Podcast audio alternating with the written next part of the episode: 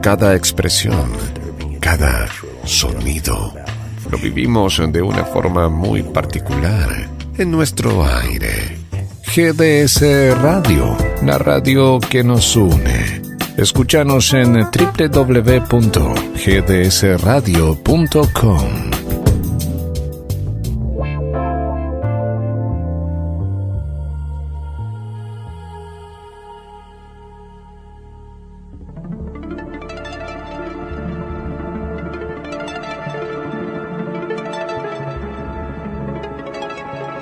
Buenas noches, amigas y amigos de A las Puertas de Magonia, un viaje a la frontera de lo imaginal.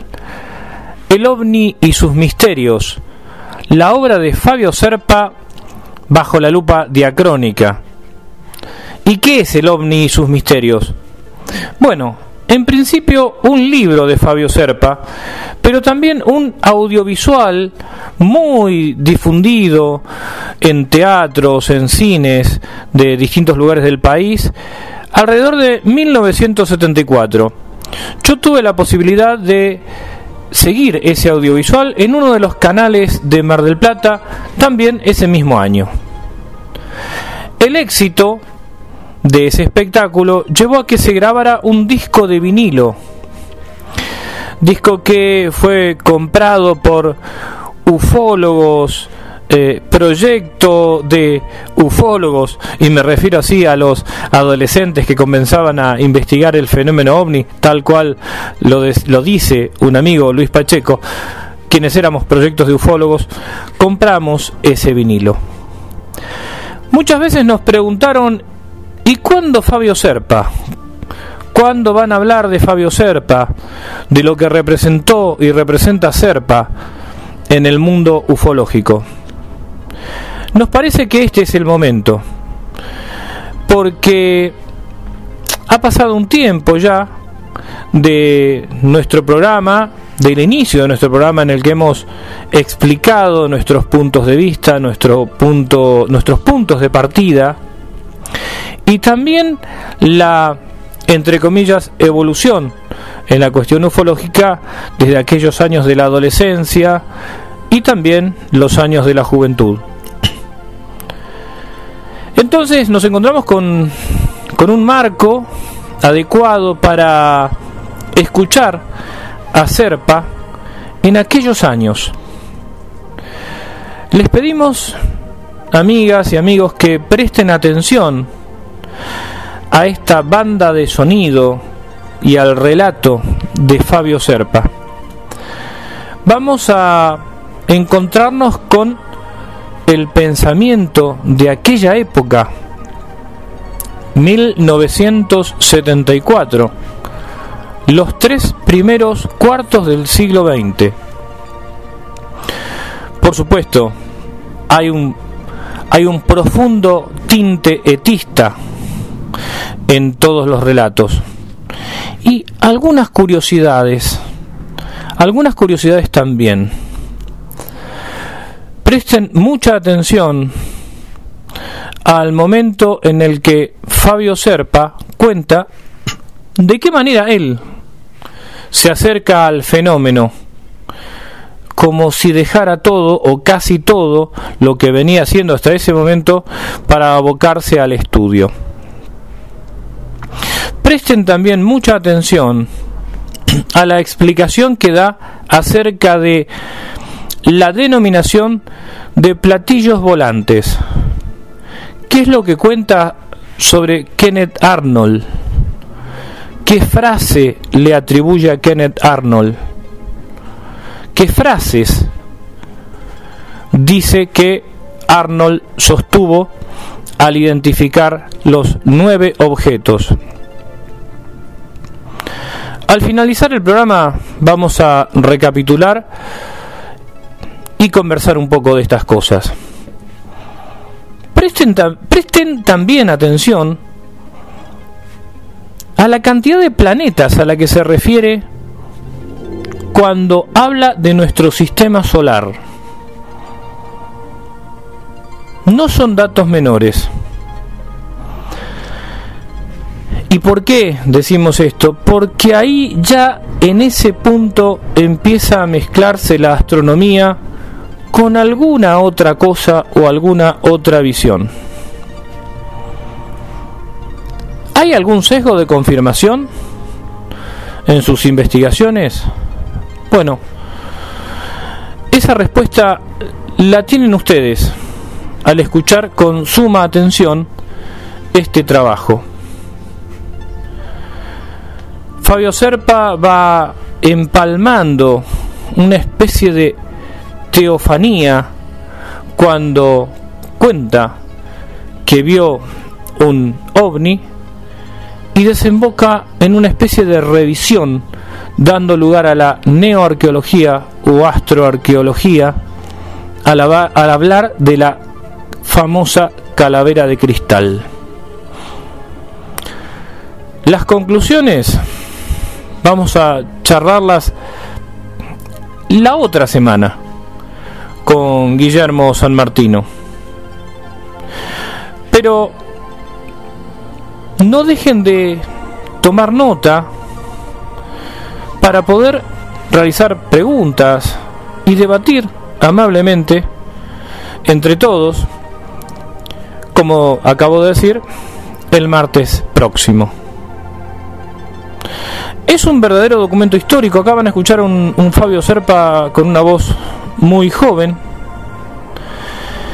Pero sobre todo, vamos a entrar en esta especie de túnel del tiempo que nos va a mostrar una ufología ya no embrionaria, pero sí profundamente teñida por la hipótesis extraterrestre.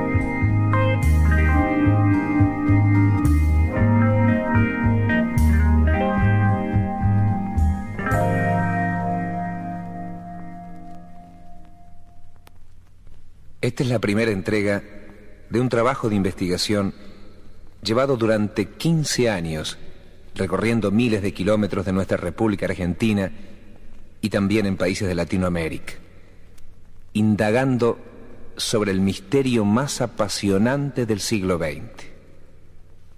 Me llamo Fabio Serpa. Soy un hombre que vio un plato volador el día 17 de noviembre de 1959 viajando en un avión de la Fuerza Aérea Argentina que sobrevolaba en ese momento una pequeña isla del Tigre, un lugar hermoso aledaño a la capital federal de nuestra República, Buenos Aires, el puerto de Santa María del Buen Aire. Y a partir de ese momento, ese hecho físico, ese aparato visto allí, 1200, 1300 metros de nuestro avión, cambió totalmente mi vida. Un actor de cine, de teatro, de radio, de televisión, empieza a investigar al fenómeno ovni. ¿Qué es un ovni? Sí, claro, ustedes lo saben muy bien.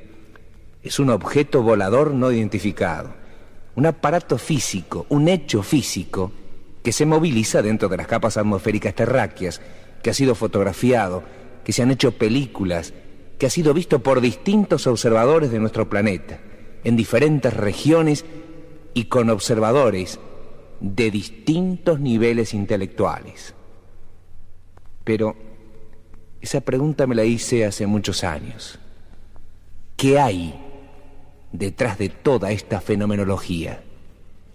El fenómeno ovni es un hecho existente, real, probado y hasta a nivel científico, con características totalmente desusuales, tecnológicas, con movimientos incomprensibles que asombran al hombre contemporáneo y hacen pensar a esos fanáticos del tema, los ingenieros, que el ovni existe, pero que usa técnicas que superan a las actuales terráqueas. Distintos hombres en el mundo entero, a nivel oficial y a nivel privado, empiezan a movilizarse para estudiarlo, para encontrar la razón a la sin razón. Y son los aviadores, aquellos que luchaban en la Segunda Guerra Mundial, los primeros que empiezan a informar sobre este hecho tan insólito en el espacio atmosférico nuestro. El teniente aviador Federico Machaín, de la Marina de Guerra Argentina, nos expresó que había visto un ovni en su pantalla de radar. En aquel primer simposio nacional sobre el fenómeno ovni que organizáramos en la Facultad de Medicina de Buenos Aires entre el 24 y 31 de agosto de 1968.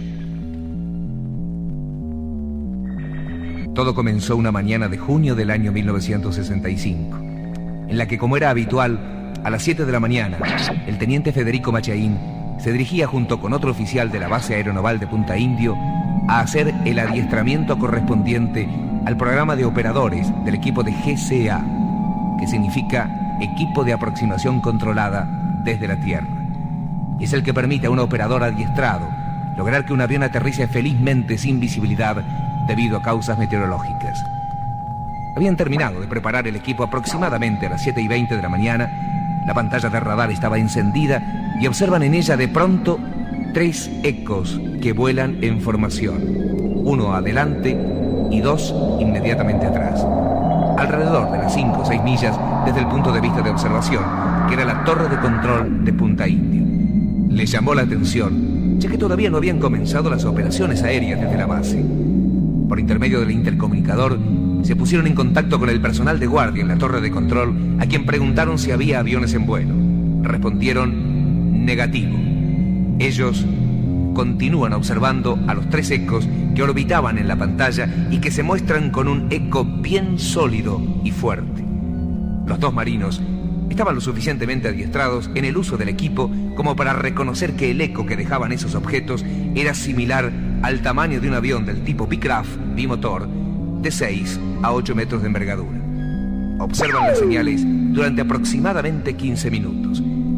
Se despreocuparon del hecho hasta que, una semana después, un domingo, en el cual fue requerida la presencia del teniente Machaín en la base para apoyar a un avión que se dirigía hacia el aeroparque de la ciudad de Buenos Aires con muy mal tiempo y prácticamente visibilidad nula. Él llega a la sala de radar, enciende el equipo y ayuda al avión en su despegue.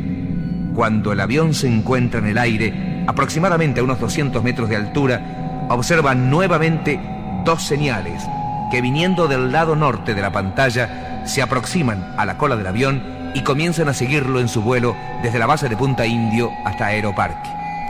Se pone en contacto radiotelefónico con el piloto del avión, que era precisamente el comandante de la base de Punta Indio. Le menciona si ve algo a su alrededor ya que en la pantalla de radar se observan dos señales luminosas siguiendo su propio avión. El piloto le informa que no encuentra absolutamente nada.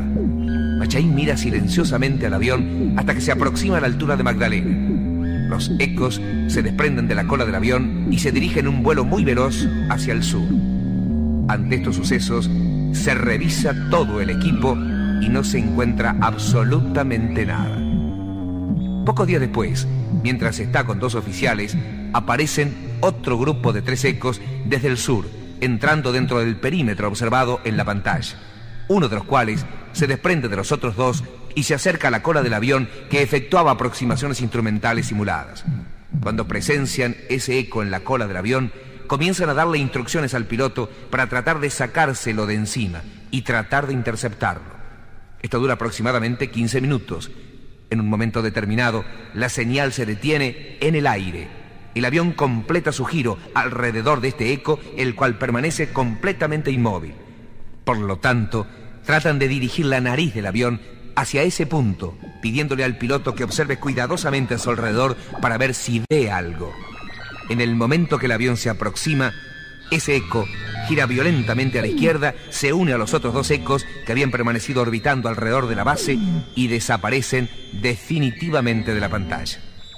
En este estado de cosas, el teniente Machaín llena un informe oficial OVNI que consiste en un formulario, el cual es común para las bases de todas las Fuerzas Armadas de distintos países. El teniente Machaín lo había visto en Estados Unidos y el formulario se eleva entonces a la Marina de Guerra Argentina. Como consecuencia de este informe, llega a la base de Punta Indio una comitiva oficial con el objeto de estudiar todos los hechos ocurridos. Día siguiente de haber llegado esta comitiva oficial, uno de los operadores del equipo de GCA observa nuevamente dos ecos no identificados en la pantalla. Se informa a la comisión. La misma se presenta de inmediato en la sala de radar y durante 20 minutos observa las evoluciones de estos dos ecos alrededor de la base. El teniente Bachaín pide autorización al comandante de la Fuerza Aeronaval para salir con un avión NA y poder efectuar algunas evoluciones cerca del objeto. Se le autoriza a despegar. Pone en marcha su avión y alrededor de la una y media de la tarde de ese día despega. El tiempo era prácticamente cubierto con una capa de nubes cerradas a unos 1500 metros de altura y comienza una vez que ha despegado a seguir las instrucciones que otro oficial, operador del equipo de GSA, le está dando desde la torre de control. Se está moviendo constantemente en su avión, pero no observa absolutamente nada.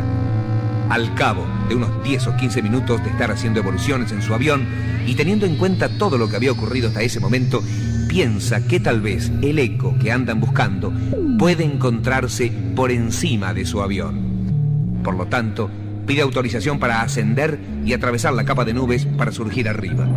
Este ascenso dura un minuto aproximadamente y al salir de la capa de nubes, que es del tipo cumulonimbus, observa a unos 200 metros a la derecha de su avión y 45 grados de su proa un objeto lenticular muy brillante que está allí detenido. Informa inmediatamente de esto por radio al equipo de radar, quienes confirman que en ese momento efectivamente tienen el objeto que ha estado continuamente evolucionando alrededor del avión de Machaín, aproximadamente a unos 200 metros a su derecha.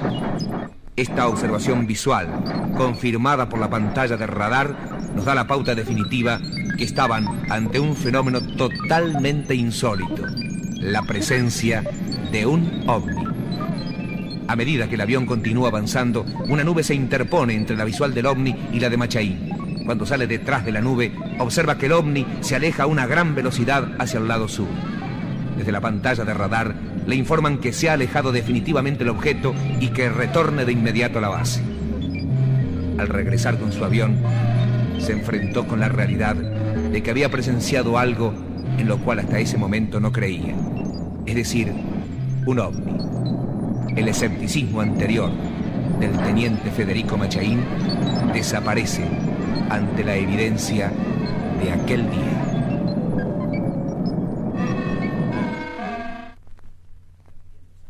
También los astronautas actuales ven las maniobras del fenómeno ovni.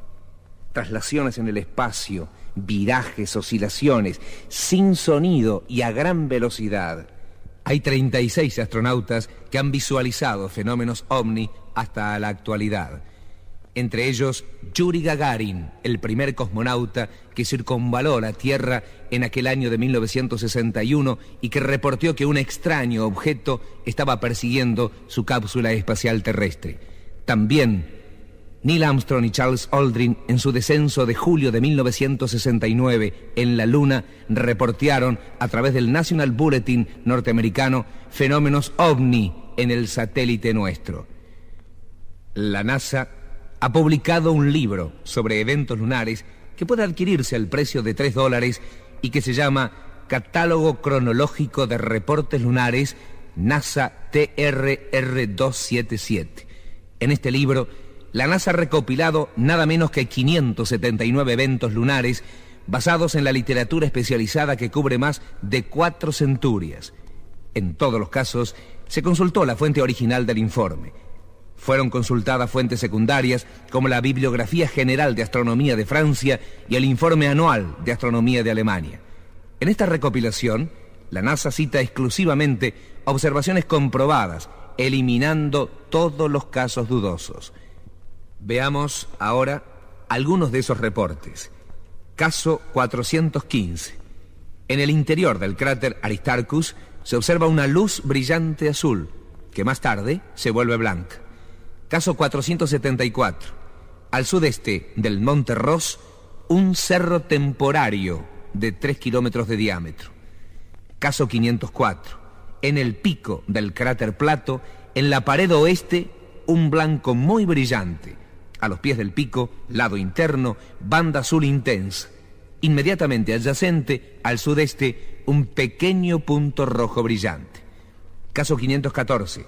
En el monte Aristarchus, un punto pulsante en el lado oscuro. Caso 578. Al sudeste del Ross, área brillante se desplaza a 80 kilómetros por hora hacia el sudoeste y se expande a medida que el contraste se reduce.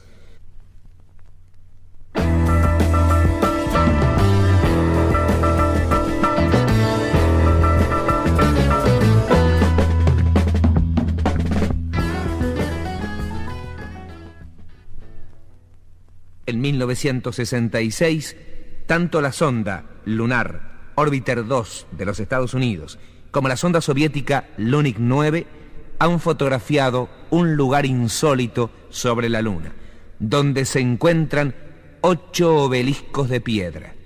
El más alto de estos obeliscos tiene, según cálculos de los rusos, una altura de una casa de 15 pisos.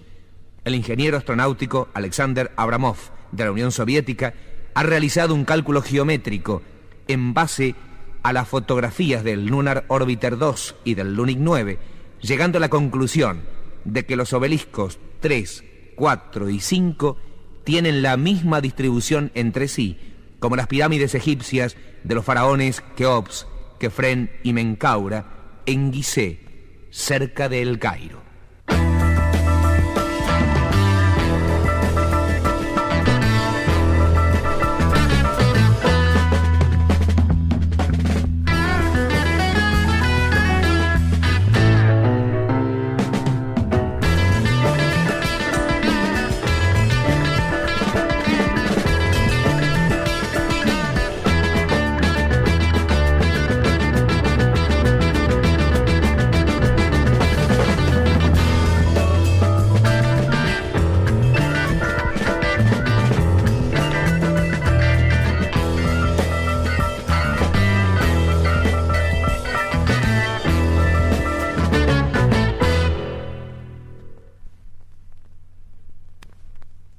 Formas del fenómeno ovni, formas no convencionales para nuestro planeta. Un gran estudioso de esta problemática, el doctor Carlos Paz García, presidente del Instituto Peruano de Relaciones Interplanetarias, con sede en Lima, Perú, ha hecho un estudio en que ha encontrado 104 formas distintas del fenómeno ovni.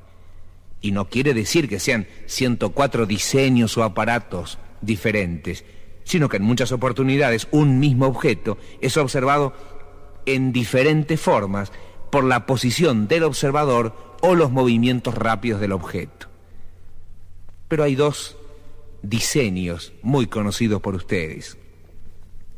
La nave cigarro, nave habano. Esa forma ha asolado prácticamente el territorio argentino en las últimas oleadas platillistas, apariciones masivas de este fenómeno en determinado territorio en los años 1962, 1965, 1968 y 1971. Esta nave cigarro también se le llama nave madre o nave nodriza, porque tiene una pauta de comportamiento realmente muy interesante. Van trasladándose en forma horizontal, se ponen rápidamente en forma vertical con ese ángulo de 90 grados y expulsan por la parte de atrás 3, 5, 6, 7, 8, 10 platillos de observación, como nosotros le llamamos, que en perfectas formaciones en B luego siguen acompañando a esa nave madre que tiene una pauta de comportamiento de reales y auténticos portaaviones aéreos. Y la otra forma muy conocida por ustedes es los dos platos soperos unidos por sus bordes, que a veces tienen un timón en la parte de atrás o un alerón en la parte central del aparato. Y de ahí viene la conocida palabra plato volador, que inventa el señor Kenneth Arnold el 24 de junio de 1947, que sobrevolaba el monte Rainer en el estado de Washington, en la costa oeste de los Estados Unidos Norteamérica, a las 14 horas. Y de repente ve una perfecta formación de nueve discos voladores en formación en B sobre ese monte Rainer sin sonido, sin alas y sin hélices.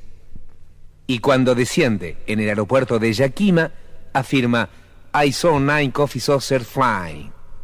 Yo vi volando nueve tazas de café, yo vi volando nueve platos voladores. Y a partir de ese momento, ustedes empiezan a decir a este fenómeno físico platos voladores. O quizá deberían llamarle VED, vehículo extraterrestre dirigido.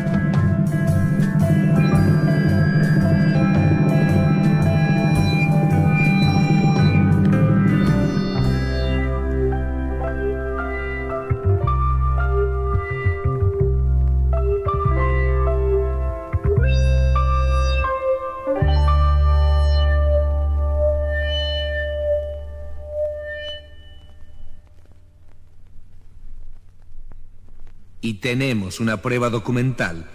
A través de 16 fotos en colores sacadas por el señor Robert Paul Vila, un fotógrafo profesional, en el cielo de Albuquerque, Nueva México, Estados Unidos Norteamérica, el día 16 de junio de 1963 a las once y media. Allí está detenido un aparato al que se le ven prácticamente en primer plano sus ventanillas. Y además en esas imágenes se demuestra cómo pueden hacer un ángulo perfecto de 90 grados estos objetos. En la foto número 15 está el objeto horizontal. En la foto número 16 hace esa maniobra para perderse verticalmente en el cielo norteamericano.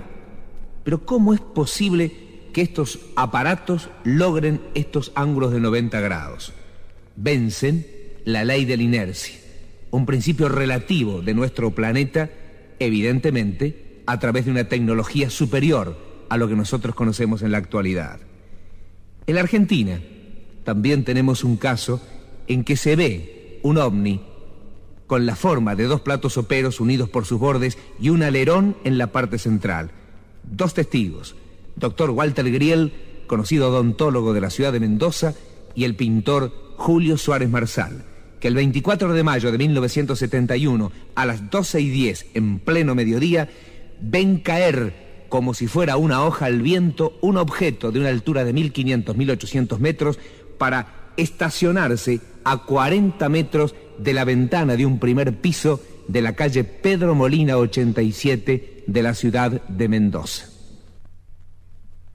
Pero no todo lo que es insólito y misterioso que rodea al planeta Tierra puede ser un plato volador, porque ustedes se pueden confundir con otros hechos, como por ejemplo los globos sonda, fuegos de San Telmo, reflejos de luces del sol o de la luna, fenómenos de inversión en las capas atmosféricas, la entrada a la atmósfera de los segmentos de los cohetes espaciales, las cápsulas terrestres que aparecen como estrellitas movibles y que no tienen nunca la maniobrabilidad del fenómeno ovni.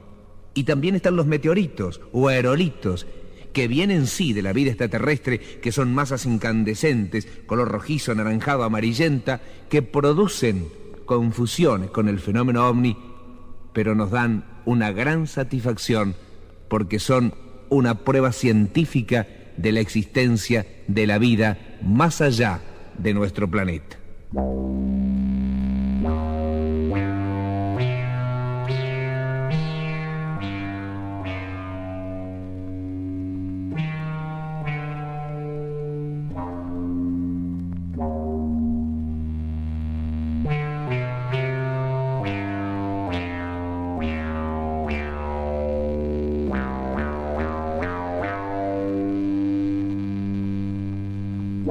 De la Academia de Ciencias de Nueva York, el doctor Silim Poramperuma, del Centro de Investigación Ames en Mountain View, California, informa ante el asombro de los científicos que en 19 meteoritos caídos en el suelo terráqueo se encontraron aminoácidos y pirimidinas. Aminoácidos parecidos a los que contienen las células vivientes, mezclados con otros aminoácidos similares a los que forman proteínas que raramente son encontrados en la Tierra, y pirimidinas de origen biológico de la cadena del ácido ribonucleico, el DNA, que representa la información genética primaria de la vida, una evidencia concluyente de la evolución química extraterrestre. En el universo hay una vida similar a la de este planeta Tierra. Entonces nos hacemos la gran pregunta. ¿De dónde vienen los platos voladores? ¿De dónde viene el fenómeno ovni?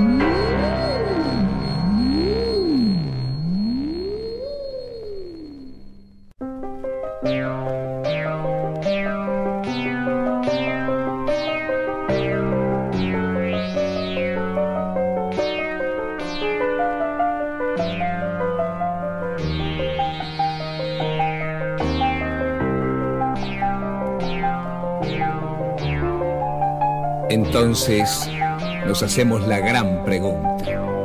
¿De dónde vienen los platos voladores? ¿De dónde viene el fenómeno ovni? Empezamos a pensar en ese universo que ha hecho ese hacedor supremo que llamamos Dios y que conforman galaxias, estrellas, pulsar, cuásar, nebulosas. Hay cien mil millones de galaxias y hay una donde estamos viviendo que se llama Vía Láctea, que tiene a su vez 400 mil millones de estrellas, donde también existe en un costado izquierdo una pequeña estrella diminuta, enana, de quinta categoría que llamamos Sol y que da la vida a este planeta Tierra.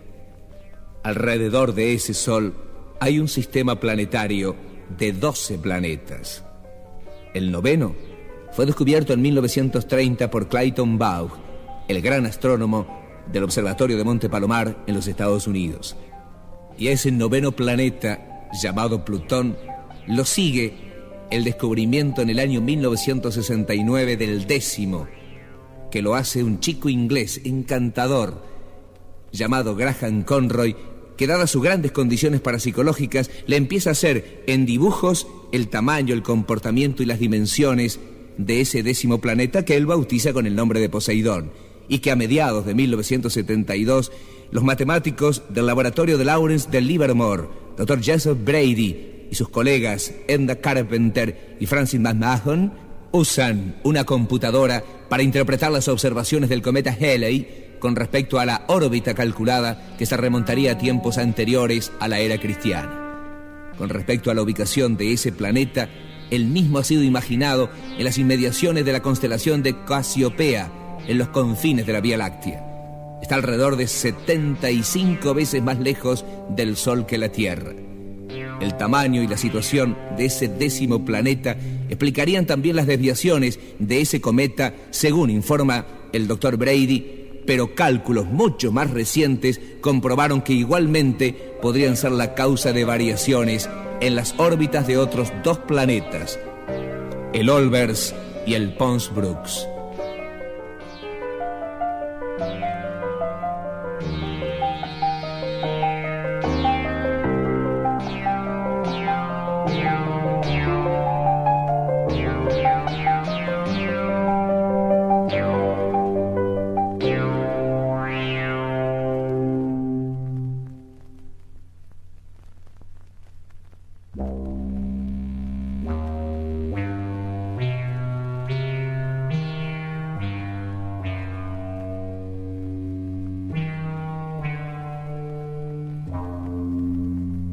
Tenemos otro eminente hombre de ciencia, quizá uno de los radioastrónomos más importantes del mundo, el doctor Carl Sagan, el doctor Carlos Sagan, de la Universidad de Stanford y de la Universidad de Harvard.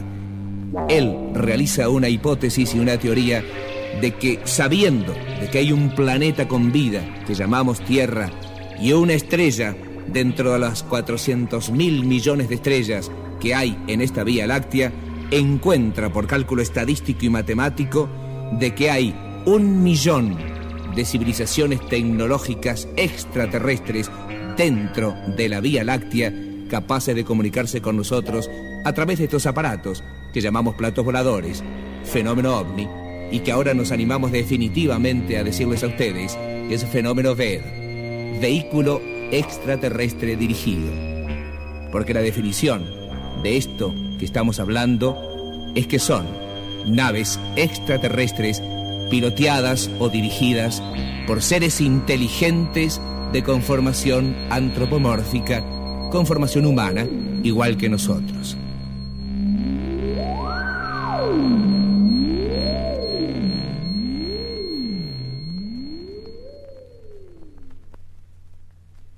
Y también en 1962 una gran figura llamada Juan 23, Juan el Bueno, habló de la pluralidad de los mundos habitados.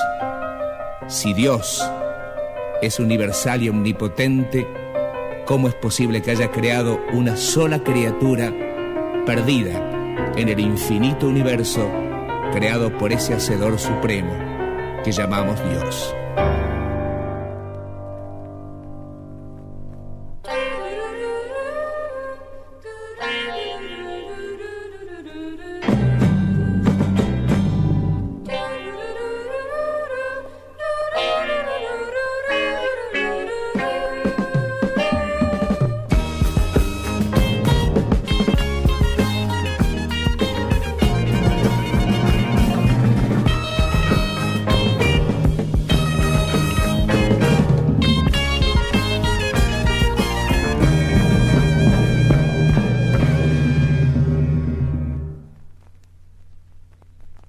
Hay una fecha realmente importante en la historia platillista. 21 de octubre de 1963. Para nosotros, un caso VED perfecto. En ese día, aquí en la República Argentina, en nuestra provincia de Tucumán, en un pueblito de 300 habitantes llamado Trancas, ubicado en el extremo noroeste de la misma y lindando con la provincia de Salta, en una hermosa y amplia estancia de la familia Moreno, descendían siete objetos voladores no identificados, dejando impactados a todos los protagonistas, excelentes testigos calificados y pruebas irrefutables de la existencia de un hecho totalmente anómalo para nuestra civilización contemporánea. Los protagonistas son Antonio Moreno, 72 años, ex intendente de Tucumán, Teresa Cairuz de Moreno, 64 años, ama de casa, sus hijas, Yolanda Moreno, 32 años, maestra soltera, Argentina Moreno de Chávez, 30 años, maestra casada con un militar argentino, y Jolie Moreno de Colotti, 21 años, maestra, casada con otro militar argentino. Martina Guzmán, 18 años, soltera, encargada de las tareas de la casa. Completaban el grupo tres niños de corta edad y seis perros bravos, testigos muy importantes de los hechos. Eran las 21 y 30 de esa noche y Dora Martina Guzmán sale por la parte de atrás de la finca de los Moreno realizando sus tareas habituales.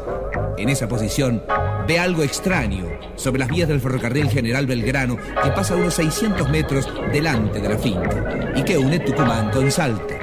Piensa que es una zorra del ferrocarril, de esas que arreglan las vías, y de inmediato se lo comunica a las hermanas Moreno, que aún permanecen levantadas ya que el resto de los Moreno se habían acostado. Son Argentina y Yolanda las que también salen por la parte de atrás y reconocen un pequeño tren intensamente luminoso a cuyo alrededor un grupo de personas iba y venía como realizando alguna tarea inexplicable. El primer comentario incluyó tres hipótesis, accidente, cuadrilla ferroviaria o sabotaje. Pero pronto los extraños cambios de color que se sucedían en las luces le revelaron que se hallaban ante algo que superaba lo normal. Entonces, las mujeres dispuestas a investigar regresaron a sus habitaciones mientras Jolie, la tercera de las hermanas, salía por la galería que está al frente del edificio. Desde ese momento, lo más increíble podría convertirse en realidad. Sí, la realidad superó lo increíble porque Jolie Moreno de Colotti, desde la galería, notó con estupor que frente a ella, a 150 metros, se balanceaba en el aire algo así como una especie de sopera gigante. Se acerca su hermana Yolanda y ambas caminan unos 30 metros hacia una tranquera. Yolanda, que estaba munida de un revólver y una linterna, dirige el haz de esa linterna hacia el objeto y desde su interior emerge un potente rayo de luz roja que las enseguece y les produce la sensación de quemar sus rostros. El interior del objeto se ilumina totalmente, en tanto que una densa niebla lo envuelve y comienza a percibirse un fuerte olor muy penetrante como azufre. Como si lo ocurrido hubiese sido una señal, se encienden cinco focos de otros cinco objetos más chicos posados en las vías del ferrocarril General Belgrano. Todos esos focos iluminaron la finca de los Morenos, que quedó prácticamente envuelta por una luz diurna, situación que se prolongó durante 40 minutos aproximadamente, tornando imposible la permanencia en la casa, ya que parecía un horno por el intenso calor que irradiaban esas luces. Las mujeres, que desde el primer momento se levantaron del suelo y atinaron a refugiarse rápidamente en el interior del edificio, cerrando todas las puertas y ventanas, ocultaron a los tres niños de corta edad que se removían en sus cunitas con gran transpiración y permanecen en silencio, presa de pánico creciente. Yolanda, la de más valentía y entereza, pudo observar con más detenimiento los detalles del espectáculo, presenciándolo desde una rejilla de la ventana que da a la galería del frente y el espectáculo realmente era dantesco. Un aparato de unos 25 metros de diámetro despedía luces de un blanco brillante que iluminaban el campo, la finca, el criadero de aves y un galpón. Estos últimos situados en la parte posterior de la casa y donde había aves de corral y cinco perros bravos.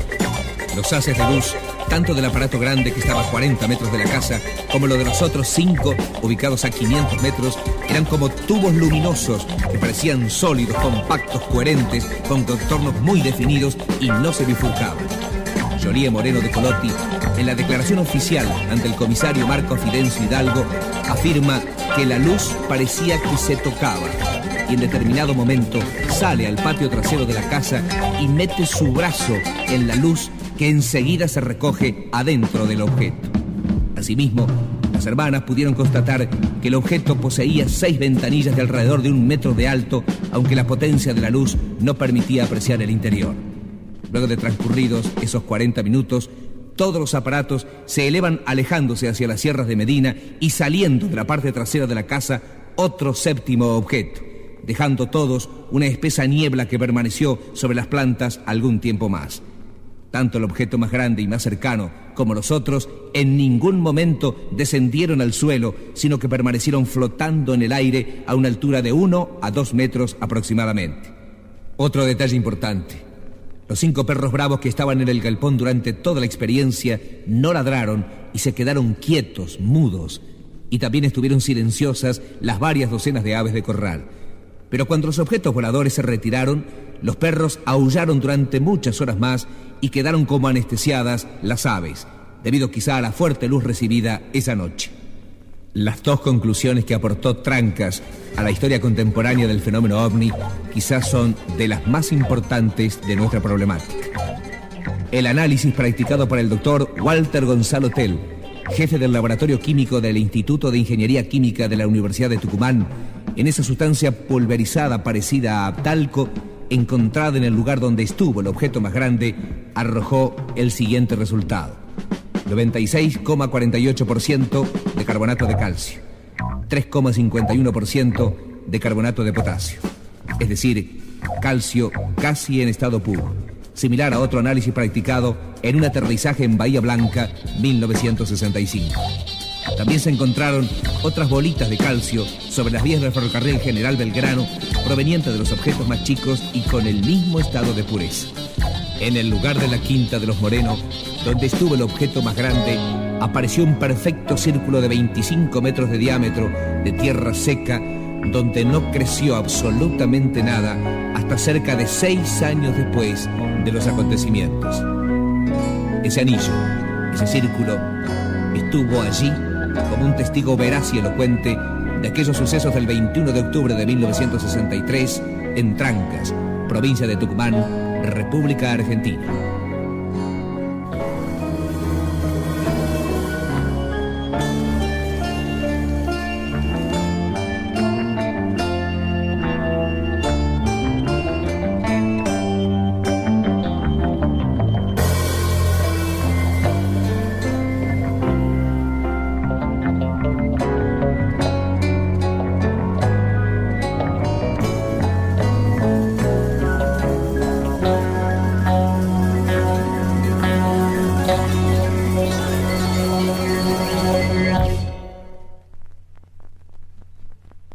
La comunicación de civilizaciones extraterrestres con nosotros a través de ondas electromagnéticas es la posibilidad más aceptable dentro de un plano estrictamente científico. En ese sentido, es interesante referir algunos sucesos que presumiblemente hayan tenido relación con señales enviadas por entidades evolucionadas del universo. 1899. El genio de Nikola Tesla informó haber constatado extrañas perturbaciones en los aparatos eléctricos con que se encontraba experimentando en su laboratorio de Colorado, en los Estados Unidos.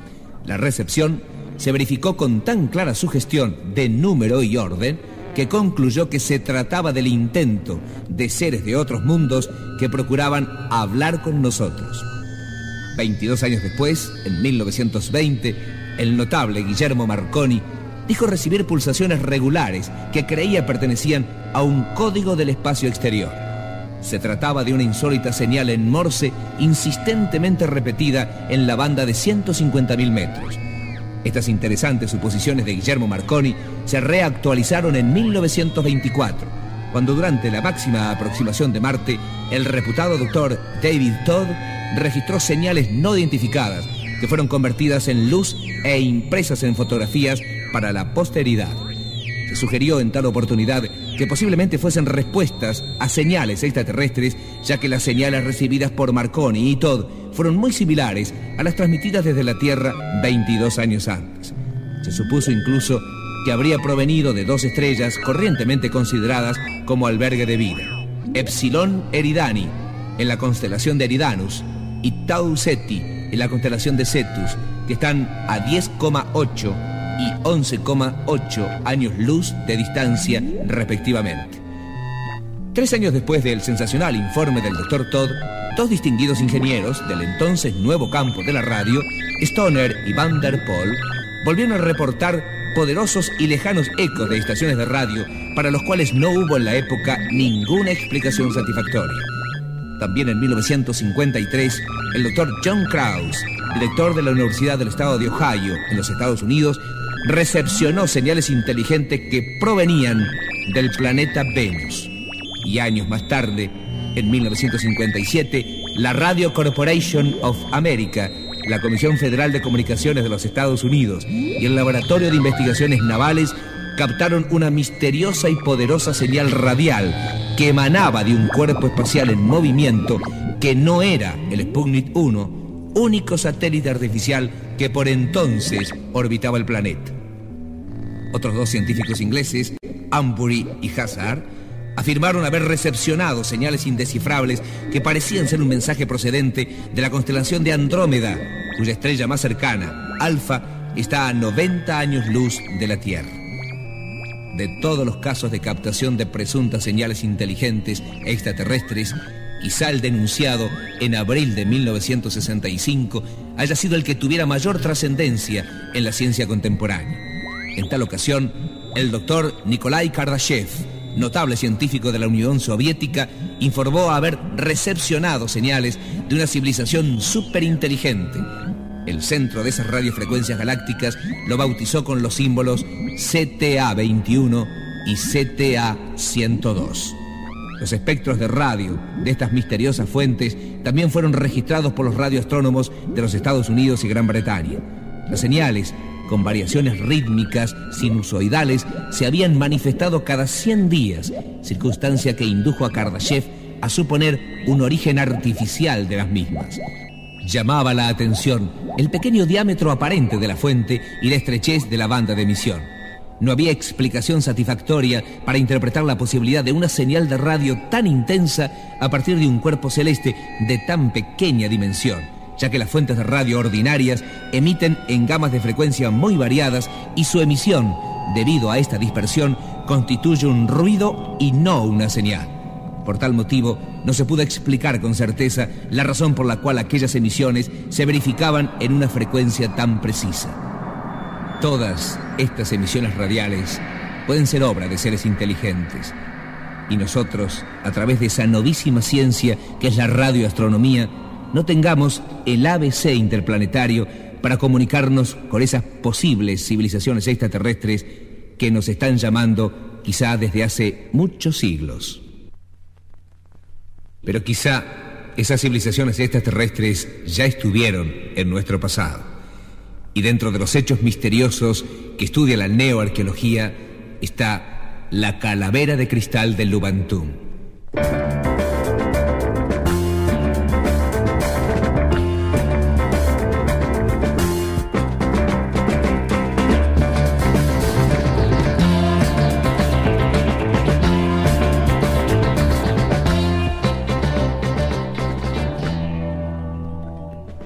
Una fecha, Octubre 27 de 1970. Un lugar. El laboratorio en Santa Clara, de California, donde la compañía Hewlett Packard fabrica osciladores de cuarzo. Allí dos visitantes, Frank Dorland y Anna Mitchell Hayes, dos antropólogos. Depositan sobre una mesa iluminada un objeto que llena de estupor a los científicos que se han agrupado a su alrededor. En la mesa refulge con centellante brillo multicolor una calavera de cristal tallada en duro y transparente cuarzo con tal perfección técnica que es casi imposible creer que tuvo su origen hace más de 12.000 años. Todos permanecen inmóviles, silenciosos, transfigurados por el mágico efluvio que emana de la calavera, mientras una luz naranja y azulada baila un fantástico ballet en las profundas cuencas de los ojos. La calavera ha permanecido desde 1927 en la bóveda de una sucursal del Banco de América en un suburbio de San Francisco llamado Mill Bailey. Fue depositada allí por Anna Mitchell Hayes, la hija adoptiva del famoso explorador inglés Mitchell Hayes, quien en 1924 comenzó las excavaciones tras la pista de una supuesta ciudad perdida. Después de muchos meses de agotadora exploración, dieron con las ruinas de una opulenta ciudad a la cual llamaron Lubantum, frase maya que significa ciudad de las piedras caídas. Para 1926 comenzaron las excavaciones y limpieza de la ciudad, la cual cubría un área de 6 millas cuadradas y en cuyo centro se erigían pirámides, terrazas, murallas, cámaras subterráneas, así como un estupendo anfiteatro con capacidad para 10.000 personas. Mientras hurgaban en las ruinas de un templo, Anna Mitchell Hayes vio algo que brillaba en un nicho cubierto de polvo. Era la increíble calavera de cristal y no había duda de que tenía siglos enterrada allí tras del altar. Una vez que se la limpió del polvo, comprobaron que su perfección era total aunque le faltaba la mandíbula. Esta fue hallada intacta tres meses después y había sido cuidadosamente enterrada en otro nicho a menos de 20 metros de distancia del primero. La pieza es de una obra maestra de escultura realista y es casi increíble que haya sido creada sin la ayuda de herramientas modernas de precisión. Los arcos de huesos que se extienden a lo largo de la frente y los lados de las calaveras humanas están diseñados en la de cristal en forma tal que actúan como tubos de luz para canalizar rayos lumínicos desde la base del cráneo hasta las cuencas de los ojos y allí terminan en lentes cóncavos en miniatura que enfocan el rayo de luz hacia la parte posterior de los orificios, utilizando principios sorprendentemente similares a los de la óptica moderna.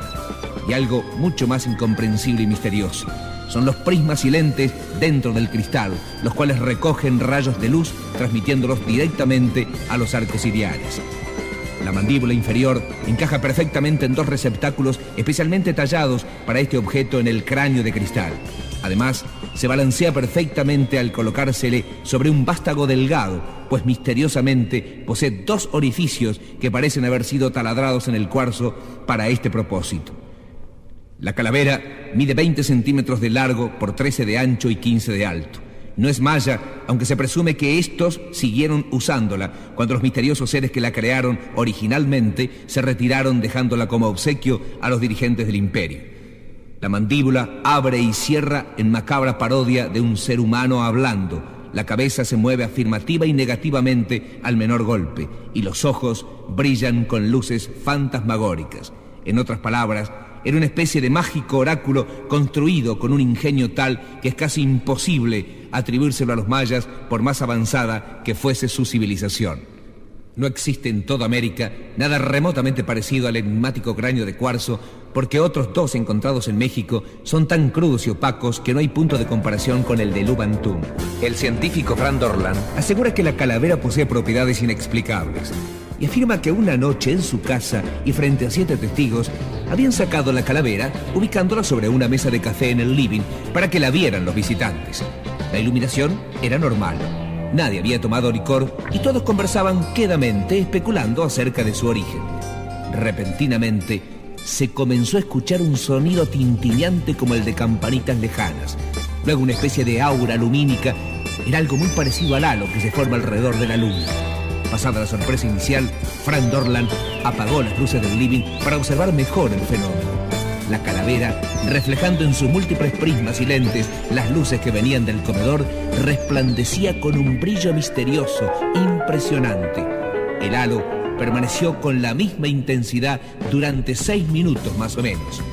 Luego se desvaneció por completo. La pregunta surge sola.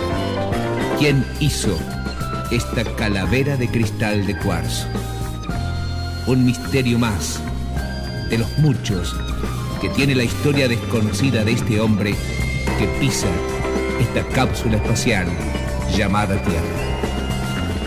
Solo nos queda pensar en Pascal, que afirmó lo siguiente. El que duda y no investiga se torna no solo infeliz, sino también injusto. Gracias por estar.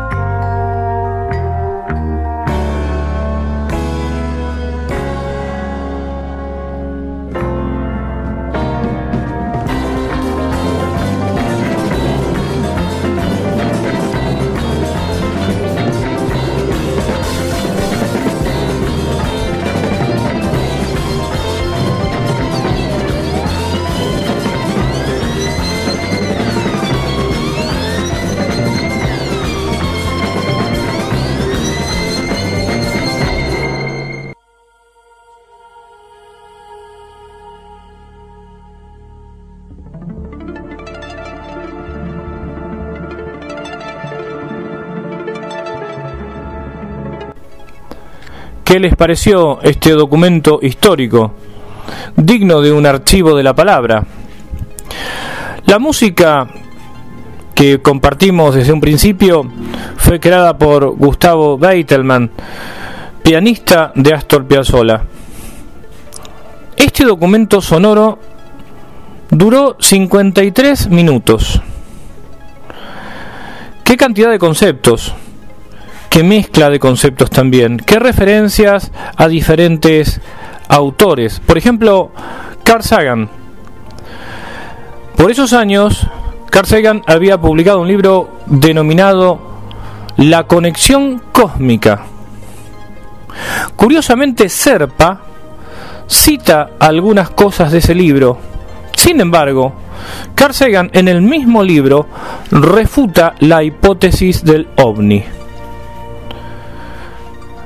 Carl Sagan habla de la posibilidad, sí, de vida en otros planetas, en otros lugares.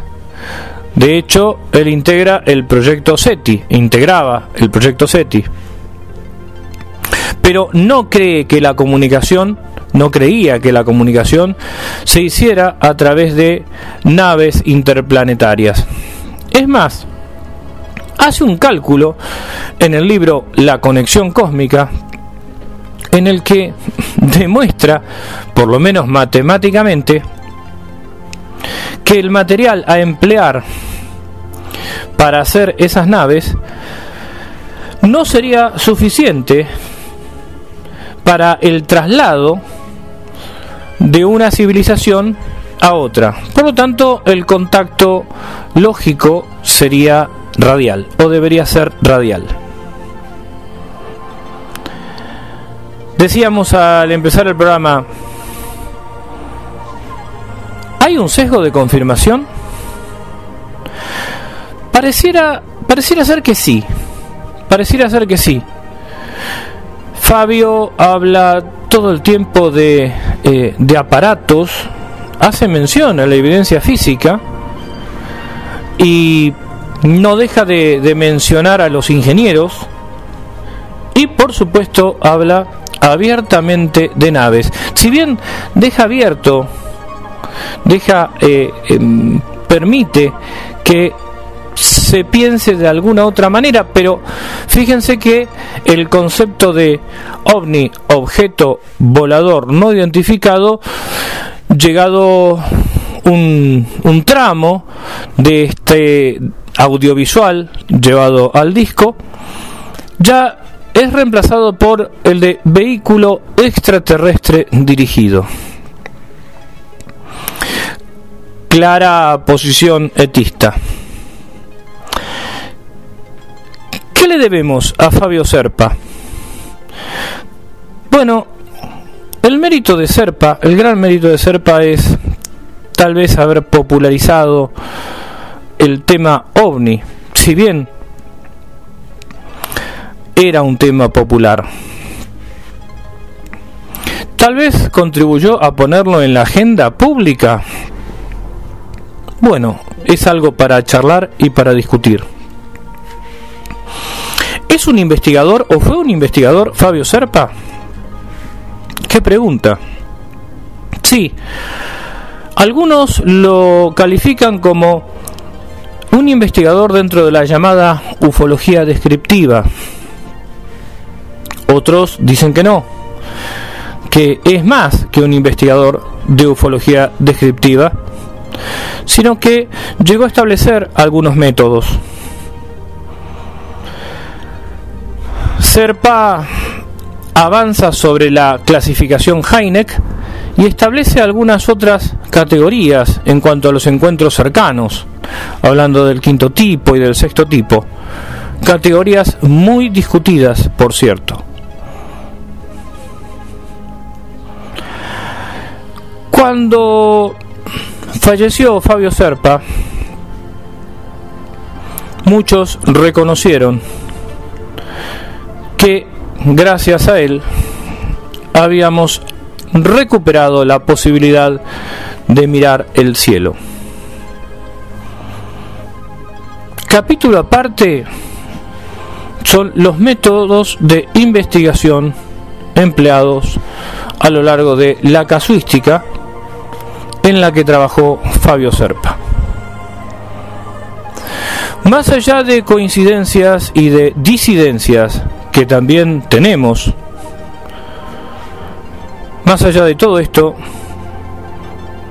vaya un reconocimiento a alguien que influyó en la cultura de nuestro país. Nos encontramos el martes próximo para hacer otro viaje a las puertas de Magonia para desarrollar, internalizar y zambullirnos una vez más en los mitos, en el mundo de lo imaginal.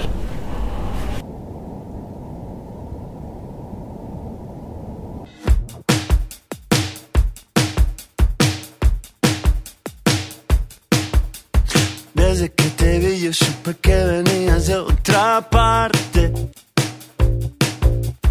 Eres tan distinto, eres tan extraterrestre. No haces casi nada, pero tienes todo lo importante. Quiero ser como tú, quiero ser igual que tú. Ven, dinos qué hacer, dinos por dónde sigue el camino. Hace mucho tiempo que el mundo se ha convertido en un extraño lugar. Ah,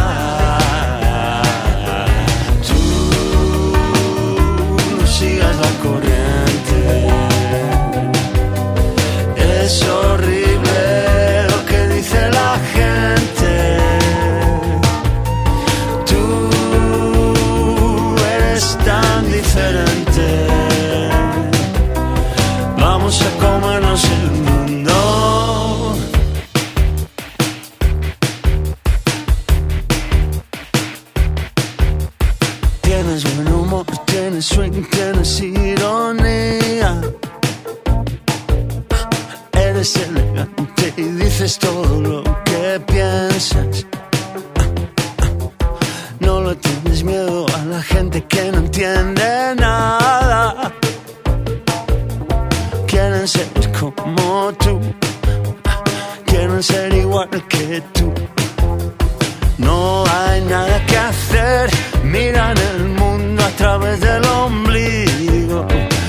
Diles que la vida es corta, diles que salgan a la calle a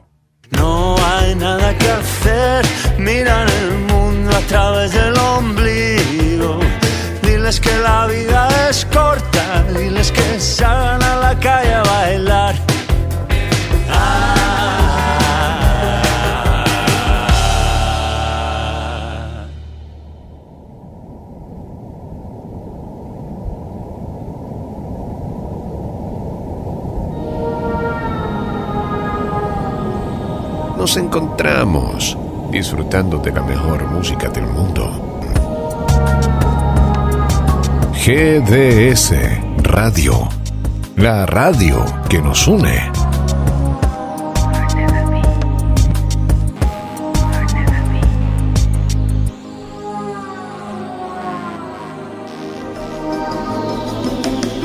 Cuando la oscuridad se fusiona con nuestras melodías.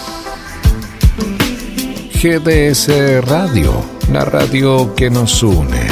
Escúchanos en www.gdsradio.com.